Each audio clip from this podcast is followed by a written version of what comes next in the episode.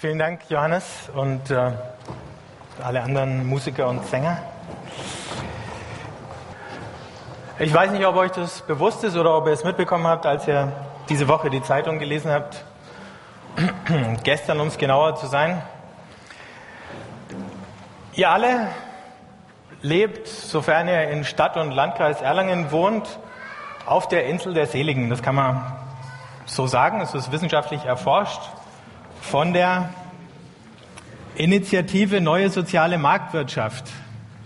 Unter 408 äh, Kreisen und Städten in Deutschland stehen wir auf Platz 7.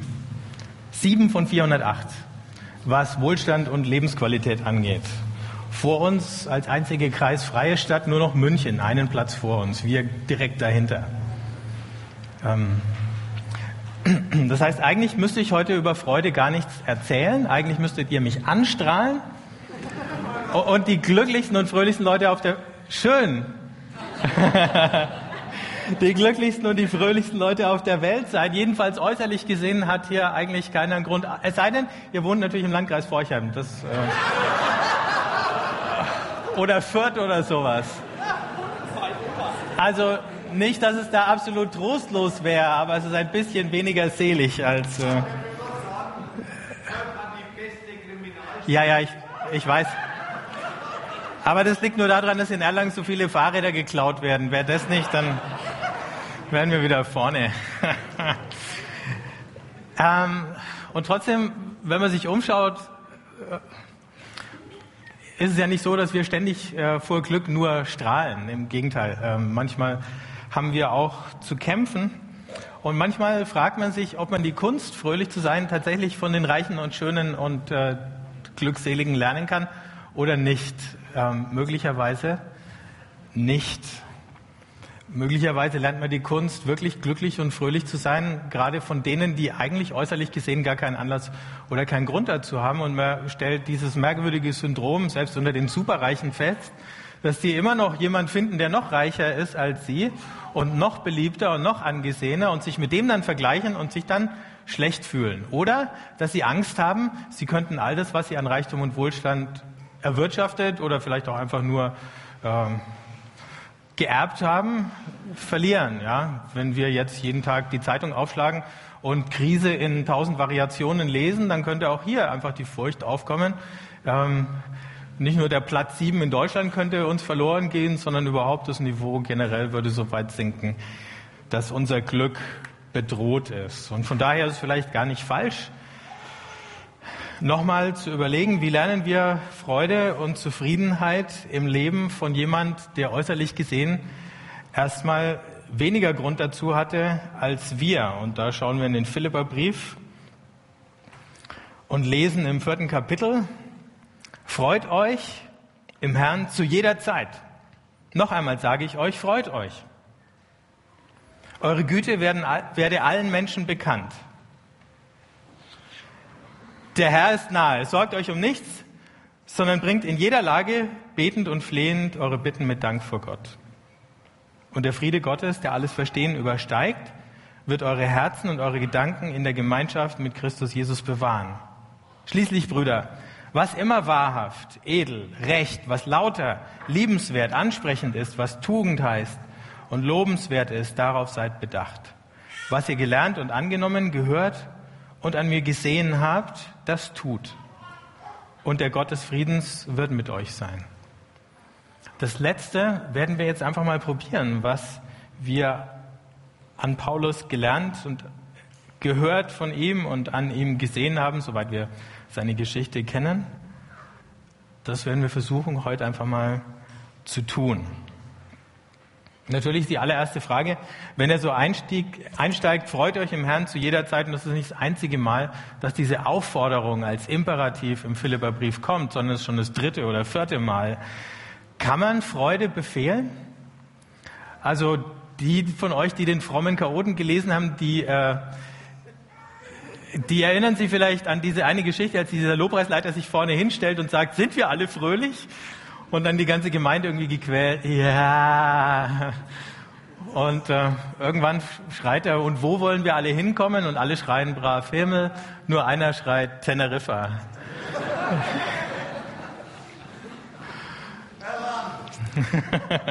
ja, wir wollen nirgendwo hin. Wir sind ja da, wo es schön ist. Ne? Also, ähm, da, da kann ja Gottesdienst zu so einer Art Karikatur der Karnevalsveranstaltung werden, wo man animiert wird und dann irgendwie versucht, dann ähm, in so eine etwas künstliche Fröhlichkeit einzusteigen. Es geht auch nicht darum, dass äh, wir alles, was an unserem Leben irgendwie kompliziert, schwer oder unbefriedigend ist, einfach äh, verleugnen oder verdrängen. Das kann man natürlich auch machen. Und wir kennen auch alle irgendwie einen verkorksten Christen, der das tatsächlich gemacht hat, bis er krank geworden ist möglicherweise oder so. Aber ihr seid alle anders. Diese Aufforderung, also diese Dreistigkeit, uns zu sowas aufzufordern, stammt von jemand, der diesen Brief aus einem Gefängnis schreibt. Und er schreibt ihn an eine Gemeinde, die zumindest von Verfolgung bedroht ist. Wir wissen nicht genau, wie akut es war, aber wir wissen, dass sie ständig damit rechnen mussten und dass der Paulus äh, schon davon schreibt, dass sie einen Kampf auszufechten haben, wenn wir ins erste Kapitel gucken. Und äh, weder das eine, seine eigene Situation, wahrscheinlich war er in Ephesus gefangen. Wenn du da im Römischen Reich im Gefängnis gesessen bist, ähm, dann war oft nicht klar, ob du da überhaupt wieder rauskommst und wenn ja, wann. In dem Fall kam er wieder raus, aber später ähm, war er dann wieder inhaftiert und ist bis nach Rom gebracht und in Rom hingerichtet worden. Also Paulus musste unter Umständen aber auch schon damit rechnen, in diesem Gefängnis zu sterben. Das waren auch Gefängnisse, die waren ein bisschen anders als unsere heute. Da sind sowieso mal ein paar Gefangene einfach so gestorben wegen der hygienischen Verhältnisse und der Behandlung dort. Das gibt es heute in Deutschland nicht mehr, aber in einigen anderen Ländern durchaus.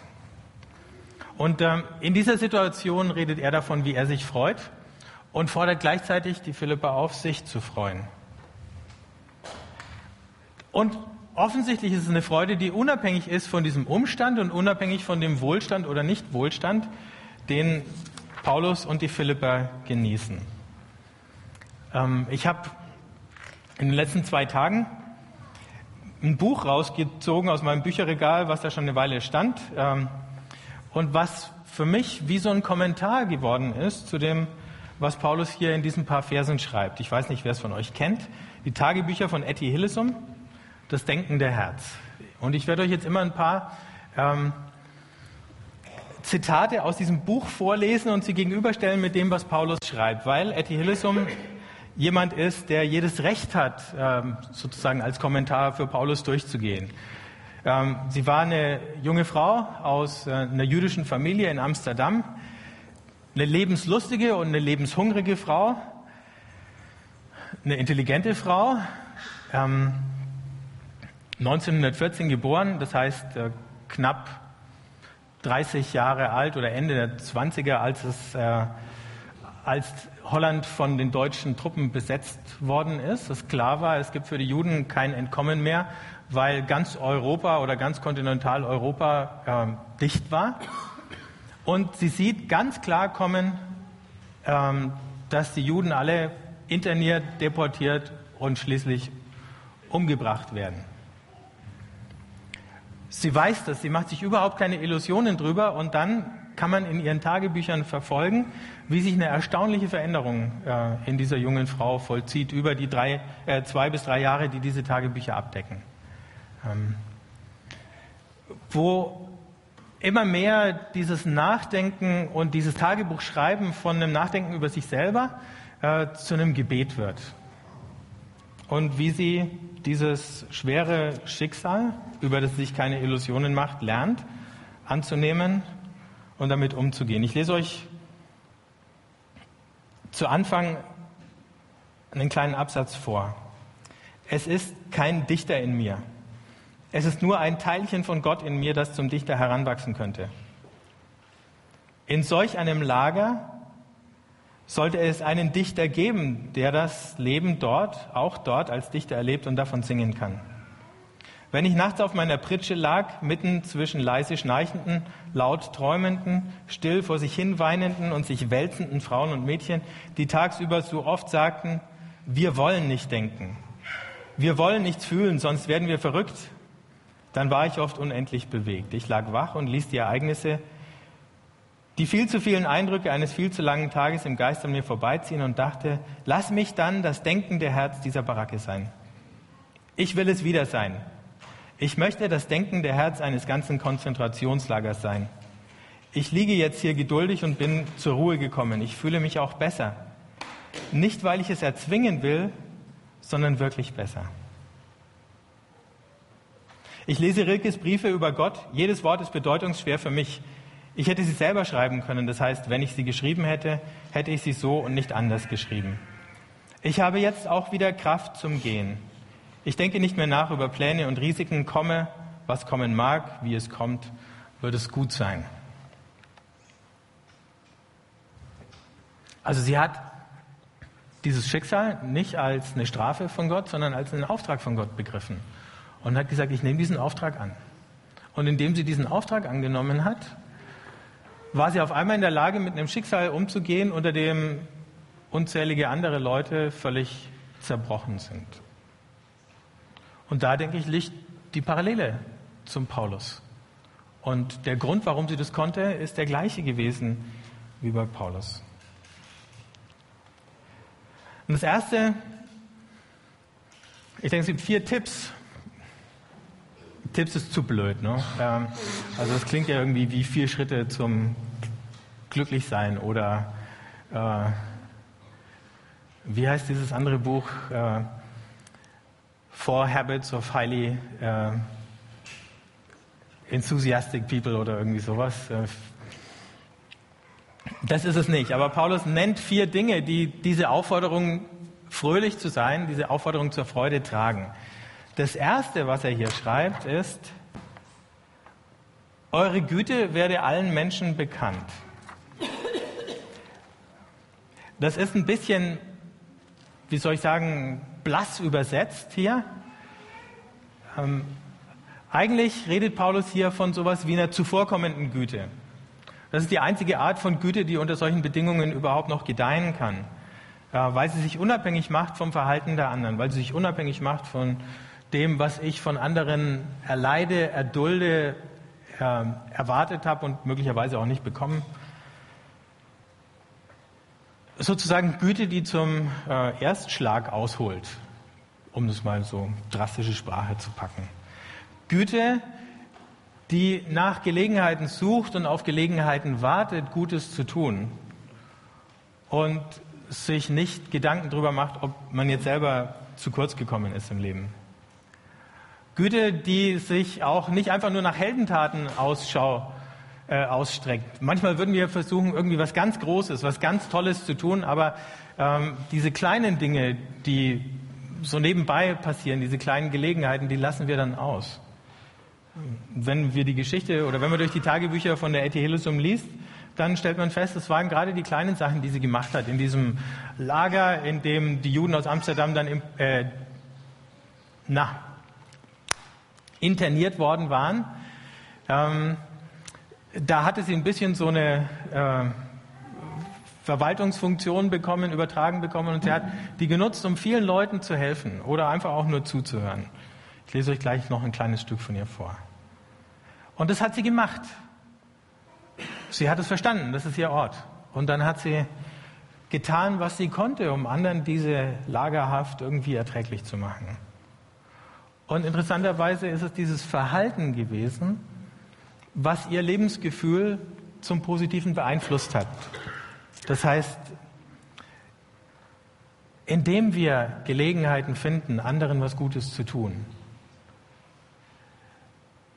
indem wir aktiv Güte teilen, da wird das Potenzial in uns selber, Gutes zu empfinden, größer. In dem Moment, wo wir anfangen, es zurückzuhalten, verlieren wir es. Und ich glaube, es liegt daran, dass wir, ups, dieses Mikrofon wackelt, dass wir, das Geheimnis dieser ganzen Geschichte ist, wir imitieren Jesus, indem wir voraussetzungslos anderen Gutes tun. Ohne darüber nachzudenken, was die uns möglicherweise Schlechtes angetan haben. Sie berichtet von äh, Gesprächen mit deutschen Soldaten, wo sie anfängt, mit den Leuten Mitleid zu bekommen. Und sieht, manche sind auch ganz widerwillig in einer Situation, aus der sie auch keinen Ausweg sehen und werden Handlanger von diesem Unrechtsregime. Aber das Geheimnis ist, und das meint Paulus mit diesem Satz, lasst eure Güte allen bekannt werden. Also nicht schreibt's in die Zeitung oder so und redet laut drüber, sondern tut's einfach, tut's und lasst möglichst viele Leute erleben und erfahren. Und macht Jesus nach, imitiert ihn.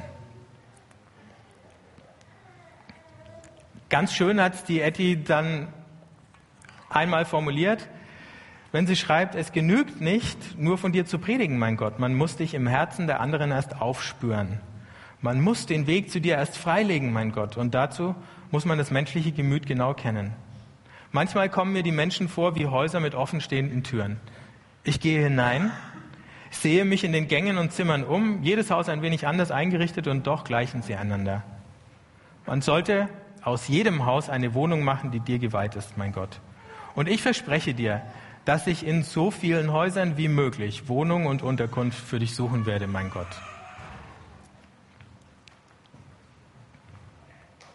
Ich habe gesagt, ähm, es geht darum, Paulus nicht nur zu hören, das hat er selber gesagt, sondern auch nachzumachen. Also kriegt ihr jetzt eine erste Aufgabe und dazu braucht man einen Stift und Papier. Wo haben wir die Sachen? Also wenn ihr selber Stift und Papier habt, äh, dann zieht sie raus. Wenn nicht, dann ähm, haben wir hinten was. Vielleicht können einfach mal zwei Leute durchgehen und es austeilen. Schaut, dass ihr alle einen Stift und ein Papier bekommt. Ihr werdet es brauchen. Es ist nicht die letzte Übung heute.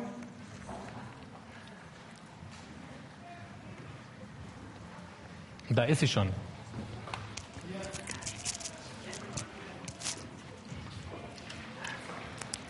Es gibt die Übungen deswegen. Ich wollte, ich könnte es schaffen, durch eine Predigt euch dauerhaft zu fröhlichen Menschen zu machen. Aber ich werde es nicht schaffen.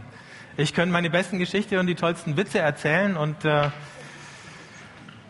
was weiß ich noch alles tun. Ähm, das hätte bestenfalls eine begrenzte Wirkung. Aber wenn wir die Dinge, die Paulus uns hier ans Herz legt, lernen zu Gewohnheiten zu machen, und dazu muss man irgendwann mal anfangen, und warum nicht jetzt? Wenn wir lernen, Gewohnheiten draus zu machen, dann werden wir unter Umständen zu Leuten, die deutlich fröhlicher sind als der Durchschnitt. Nee, das sollt ihr nicht aufschreiben. Also jetzt hier, notier, nicht die Frage aufschreiben, sondern drei Ideen, für wen und wo oder wann könntest du diese Woche ein Segen sein? Also wir hatten diese Geschichte. Ne? Menschen sind wie Häuser und ähm,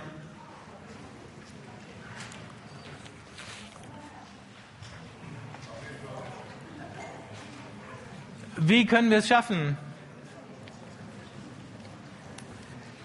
Gott in so einem Haus zu entdecken, Gott im Leben des anderen Menschen zu entdecken oder dem anderen zu helfen, Gott in seinem Leben zu entdecken. Gibt es eine kleine Geste? Gibt es irgendeine Ermutigung? Gibt es irgendwas, was ich tun kann? Möglicherweise ist es einfach nur zuhören, aber ich gebe euch schon zu viele Antworten. Wahrscheinlich sind eure viel besser, wenn ihr eine Weile drüber nachdenkt. Ähm, wir lassen ein bisschen Musik dazu laufen und ihr habt ein paar Minuten Zeit.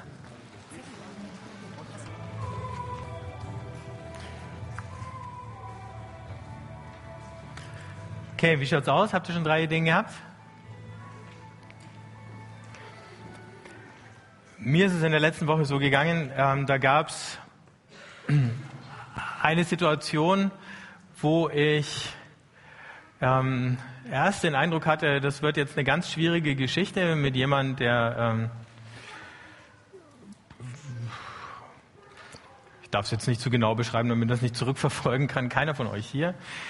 Äh, eine Situation, in der ich mich ziemlich unter Druck gefühlt habe und äh, dann plötzlich eine Möglichkeit entdeckt habe, äh, der anderen Person, die da beteiligt war, ähm, was Gutes zu tun.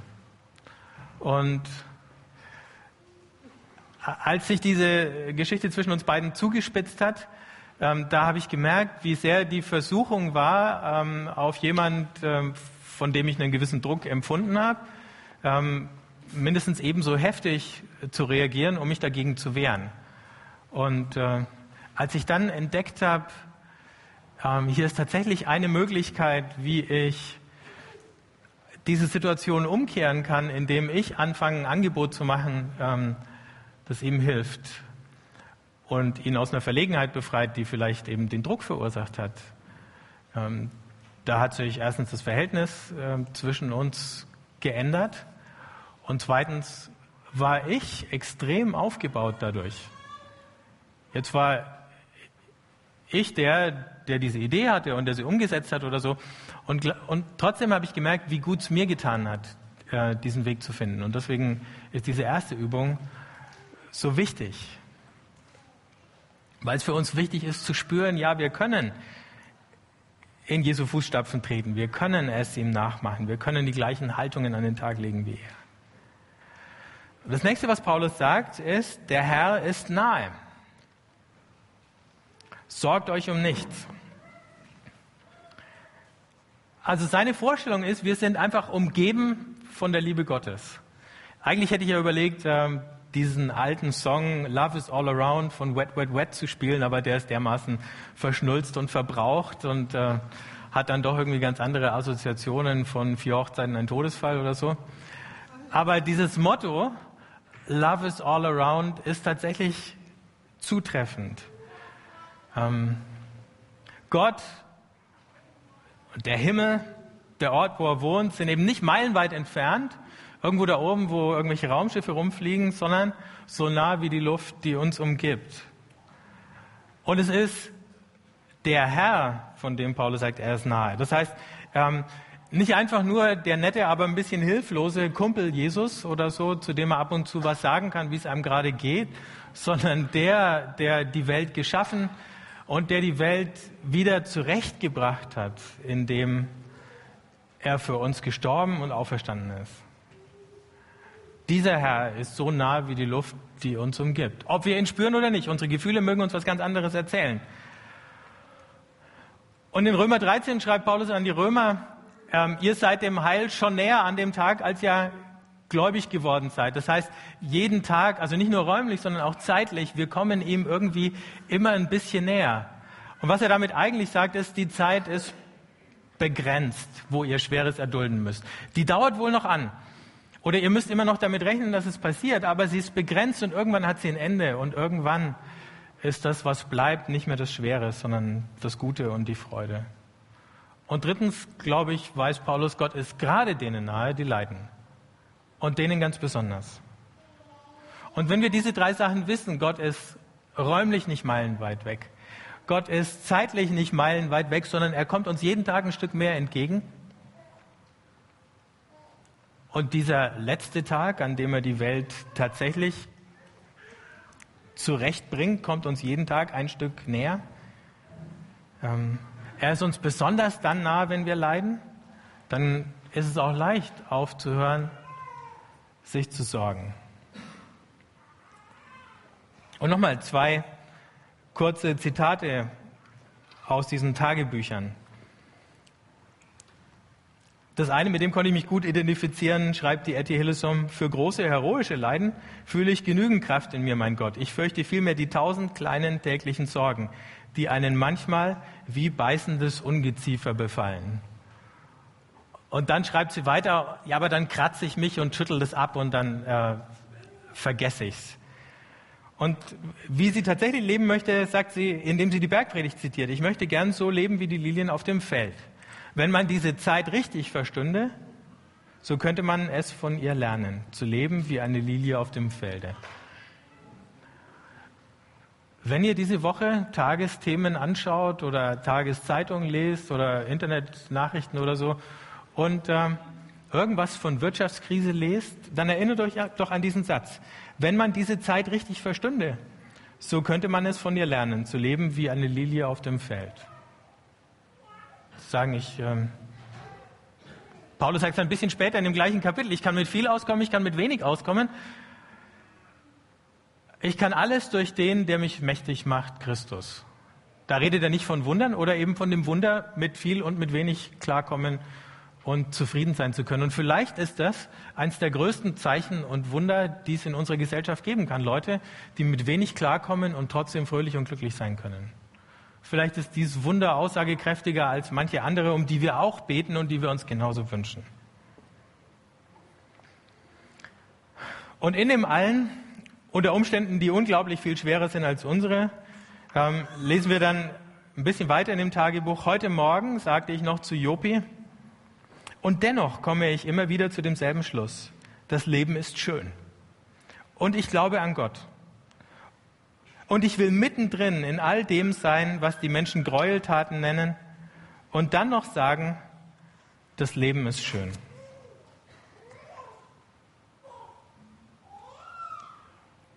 Und gleichzeitig hat sie eine Diskussion mit einem äh, anderen Häftling, Klaas, und zudem sagt sie, es ist die einzige Möglichkeit, Klaas, ich sehe keinen anderen Weg, als dass jeder von uns Einkehr hält in sich selbst und all dasjenige in sich ausrottet und vernichtet, was ihn zu der Überzeugung führt, andere vernichten zu müssen. Wir müssen durchdrungen sein von dem Gedanken, dass jeder Funken Hass, den wir der Welt zufügen, sie noch unwirtlicher macht, als sie ohnehin ist. Und Klaas, der alte verbissene Klassenkämpfer, sagte entrüstet und erstaunt zugleich, ja, aber das, aber das wäre ja wieder das Christentum. Und ich, über so viel plötzliche Verwirrung amüsiert, sagte ganz gelassen, ja, warum eigentlich auch nicht? Christentum.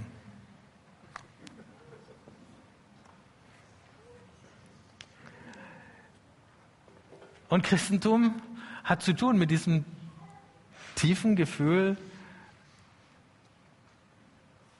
diese Welt, bei allem, was wir Böses erleiden, ist gut. Und dieses Leben ist ein Geschenk. Und weil es ein Geschenk ist, ist es schön. Und deswegen ist die zweite Übung, zu der ihr jetzt wieder euren Zettel und euren Stift rauskramen könnt, darüber nachzudenken, welche Zeichen der Nähe und der Gegenwart Gottes hast du in den letzten Tagen bekommen, erlebt, entdeckt? Wo ist dir Gott begegnet? Und jetzt gebe ich bewusst kein Beispiel, das könnt ihr euch selber ausdenken.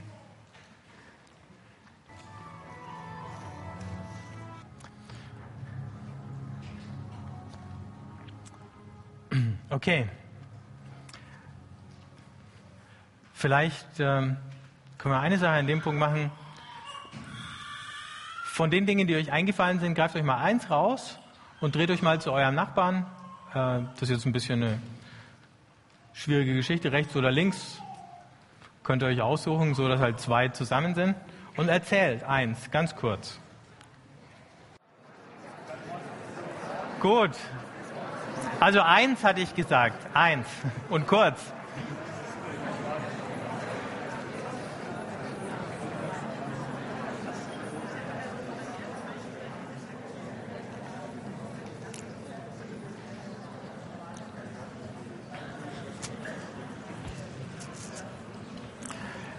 Hätten wir die Sachen bis dahin nur gelesen und würden nicht weiterlesen, dann würde das natürlich alles nach ein bisschen Don't worry, be happy oder Hakuna Matata klingen. Ähm, aber das ist natürlich nicht der Fall. Natürlich weiß Paulus, es gibt alle möglichen Dinge, die uns zu schaffen machen, die uns Kummer machen, die uns manchmal schwer auf der Seele legen. Und die werden nicht einfach ignoriert oder verdrängt oder so, sondern das sind die Dinge, die uns dann schließlich ins Gebet führen. Also sorgt nichts, heißt ja, sondern bringt in jeder Lage, also sprich alles, aber auch wirklich alles, was euch am Herzen liegt, betend und flehend eure Bitten mit Dank vor Gott. Da hat er so ziemlich alle Wörter, die es zum Thema Gebet gibt, mal in einen Satz gepackt. Ähm, ich glaube, wir müssen uns gar nicht die Mühe machen, die alle irgendwie aufzudröseln oder zu differenzieren. Es reicht festzustellen, dass all die schweren Sachen eine Funktion haben. Sie treiben uns ins Gebet und sie treiben uns in Gottes Arme. Und da sind wir gut aufgehoben. In dem Moment, wo das passiert, da trennt uns ein Problem nicht mehr von Gott, sondern es bringt uns näher zu ihm hin, weil wir anfangen, Gott diese Dinge hinzuhalten, zu bringen, sie bei ihm abzulegen. manche Dinge werden sich dann bessern, wenn wir dafür beten.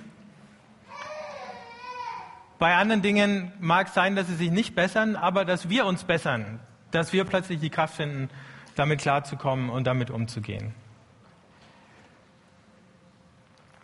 Und egal, was von beiden eintritt, es ist gut für uns. Es gab in dieser Lagerhaft von der Ethielisum eine ganz interessante Szene. Da äh, hat sie ein Gespräch mit einem Arzt, einem Internisten, und der schaut sie an und sagt, also, Sie leben zu intensiv, Sie sollten mal was für sich tun. Ähm, und so die unausgesprochene oder kaum ausgesprochene unterschwellige Botschaft von diesem Mann war, ähm, gönn dir doch mal was Gutes und Klammer auf, warum nicht mit mir, Klammer zu.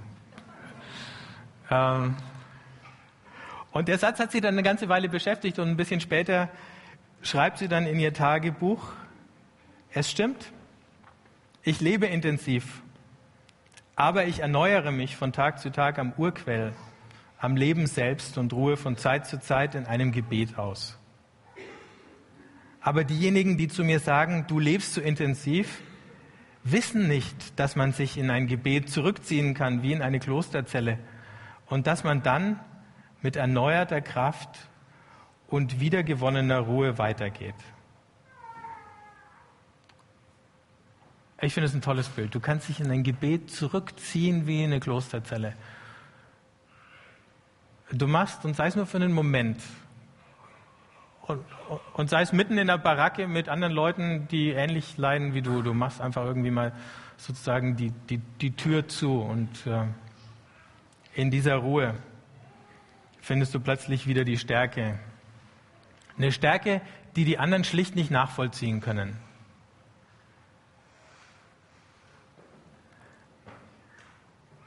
Und deswegen ist die dritte Übung, das einfach mal kurz auszuprobieren für euch, also in eure innere Klosterzelle zu gehen, die Tür zuzumachen und bevor irgendwas anderes kommt, bevor wir in diesen Frieden wirklich reinfinden, ist eben dieses, die Sorgen mal beim Namen zu nennen. Und um sie dann loszulassen, um sie dann Gott anvertrauen zu können, der erste kleine Schritt. Und da nehmen wir uns wieder ein paar Augenblicke Zeit. Und wenn ihr wollt, schreibt auch die Sorgen auf. Ähm, nicht um sie festzuhalten, sondern um hinterher zu wissen, was ihr losgelassen habt oder in welchen Punkten ihr euch entschlossen habt, Gott zu vertrauen. Gut, diesmal müsst ihr es nicht eurem Nachbarn erzählen.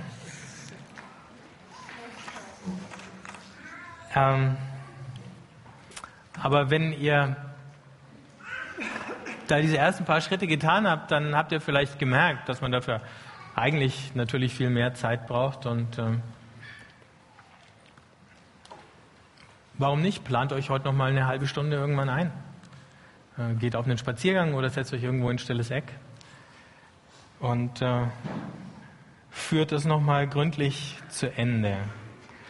Das Letzte, was Paulus uns hier ans Herz legt, Schließlich, Brüder, was immer wahrhaft, edel, recht, was lauter, liebenswert, ansprechend ist, was Tugend heißt und lobenswert ist, darauf seid bedacht.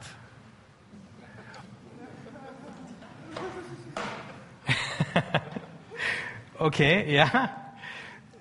Paulus hat hier eine richtige Häufung von Begriffen, was wahrhaft, edel, recht, lauter, liebenswert, ansprechend ist, Tugend, lobenswert, darauf seid bedacht. Also der versucht irgendwie jeden positiven Begriff da in diesen Satz noch unterzubringen. Und das kann doch nur heißen, also strengt euch an, ähm, diese Dinge zu entdecken. Und ähm, es gab kaum einen Mann, über den in den letzten zehn Tagen mehr geschrieben worden ist, als über den, den ihr da hinter mir seht. Ähm, Jürgen Klinsmann. Und man kann über ihn sagen, was man will, und es ist noch nicht ausgemacht, ob er ein guter oder ein erfolgreicher Fußballtrainer ist, aber er ist jemand, der äh, wild entschlossen ist, das Positive zu sehen und das zu sagen.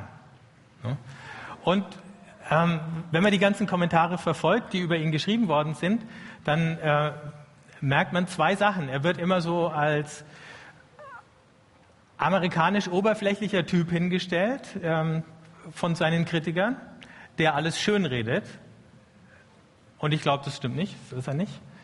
Ähm, und dieser Optimismus wird dann irgendwie ein bisschen so als äh, Motivationstrainer, Rhetorik und so hingestellt. Und was sich da ein bisschen rührt, ist natürlich auch dieser deutsche Griesgram, ähm, der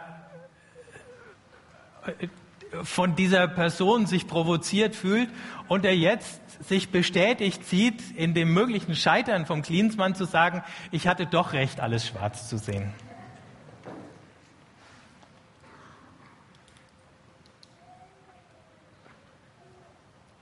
Also, und jetzt vergessen wir den Klinsmann wieder, alles, was er gut oder was er nicht so gut gemacht hat und was seine Spieler gut oder nicht so gut machen.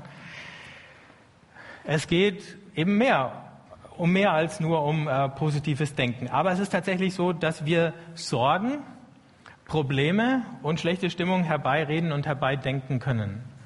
Äh, sich Sorgen machen ist ja nichts anderes als meditieren über negative Dinge.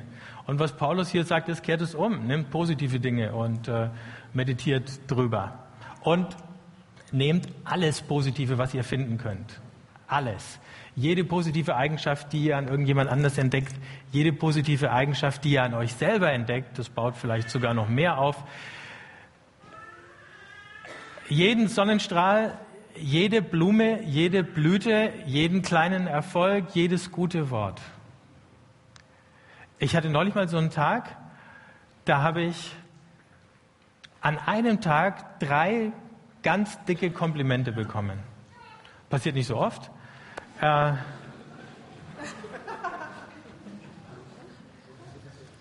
und dann hat an demselben Tag irgendjemand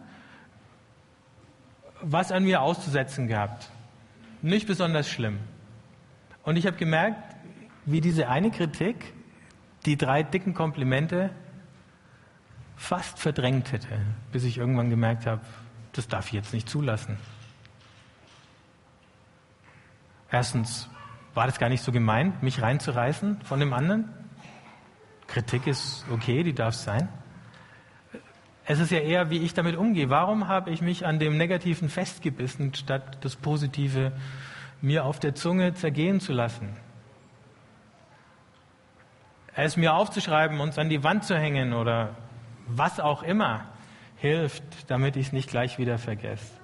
Wie kann es sein, dass diese positiven Dinge so schnell in Vergessenheit geraten und uns die negativen so lange nachhängen? Und was tun wir uns selber an, wenn wir immer über diese Dinge meditieren? Und das sagt Paulus, der kann ja ein kritischer Geist sein. Also wenn wir den Philipperbrief und seine anderen Briefe lesen, dann merken wir, der war erstens zu sehr komplizierten Gedankengängen fähig, so dass heute noch meterweise Bücher darüber geschrieben werden, was er wohl gedacht und gemeint hat. Ähm, und zweitens war er jemand, dem du nicht alles einreden konntest. Es war nicht so ein naiver, oberflächlicher Typ. Ne? Sogar in dem äh, vorausgehenden Kapitel, im dritten Kapitel vom Philipperbrief, das setzt sich ganz massiv und äh, vom Ausdruck her auch nicht gerade zurückhaltend mit ein paar Gegnern auseinander, von denen er meint, die führen die Gemeinde in die Irre. Also der konnte schon. Und, und jetzt lässt er dieses alles zurück und sagt so, aber jetzt, ihr bitte denkt über alles nach, was gut, was lobenswert, was ansprechend, was tugendhaft ist. Das heißt, am Ende von dem Brief bekommt er wieder die Kurve und sagt, äh, nicht die Kritik ist das Letzte, ähm, auch da, wo sie berechtigt ist, sondern die Freude. Und auch dazu nochmal ein paar Gedanken aus diesem Internierungslager in Westerbork vor den Toren Amsterdams. Einen Tag schreibt Etty Hillesum in ihr Tagebuch, neuerdings sage ich oft, es ist schon eine große Scheiße.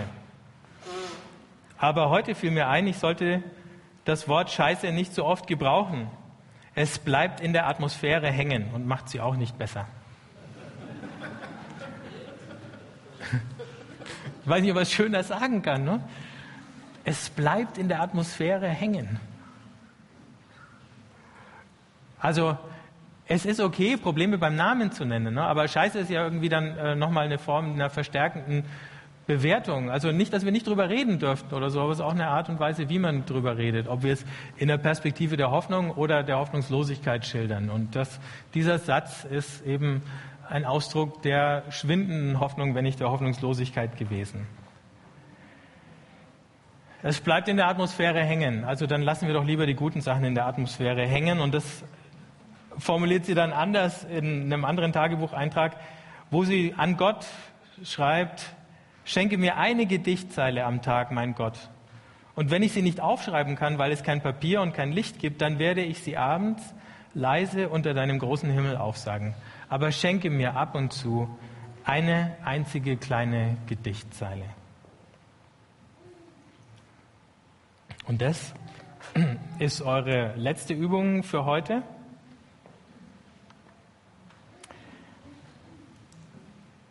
Überlegt und schreibt euch auf, wenigstens ein Stichwort oder zwei, auf welche guten Entwicklungen und auf welche schönen Dinge willst du in dieser Woche besonders achten?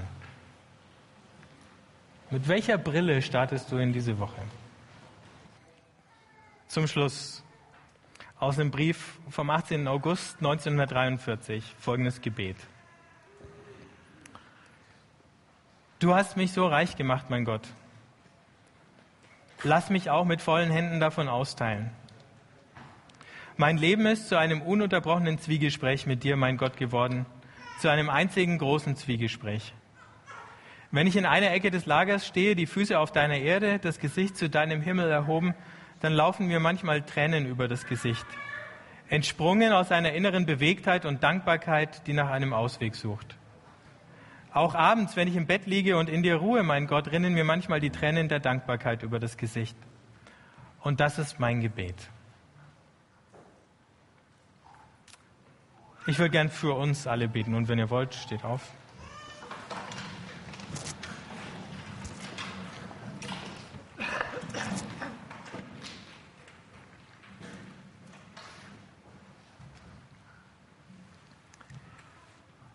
Vater im Himmel, ich danke dir für all den äußeren Wohlstand und Segen, den wir hier genießen.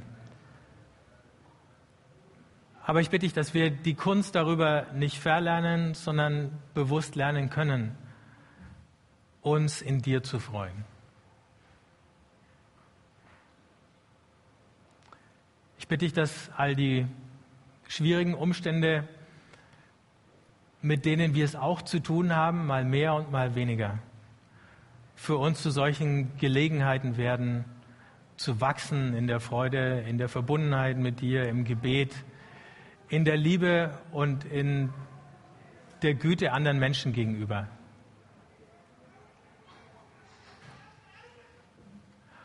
Und ich danke dir, dass du uns nah bist, wie die Luft, die uns umgibt. Und dass du uns gerade in den Augenblicken nahe bist, wo wir traurig, wo wir niedergeschlagen, wo wir ratlos sind. Ich danke dir, dass jeder Tag ein Grund ist, froh und dankbar zu sein. Amen.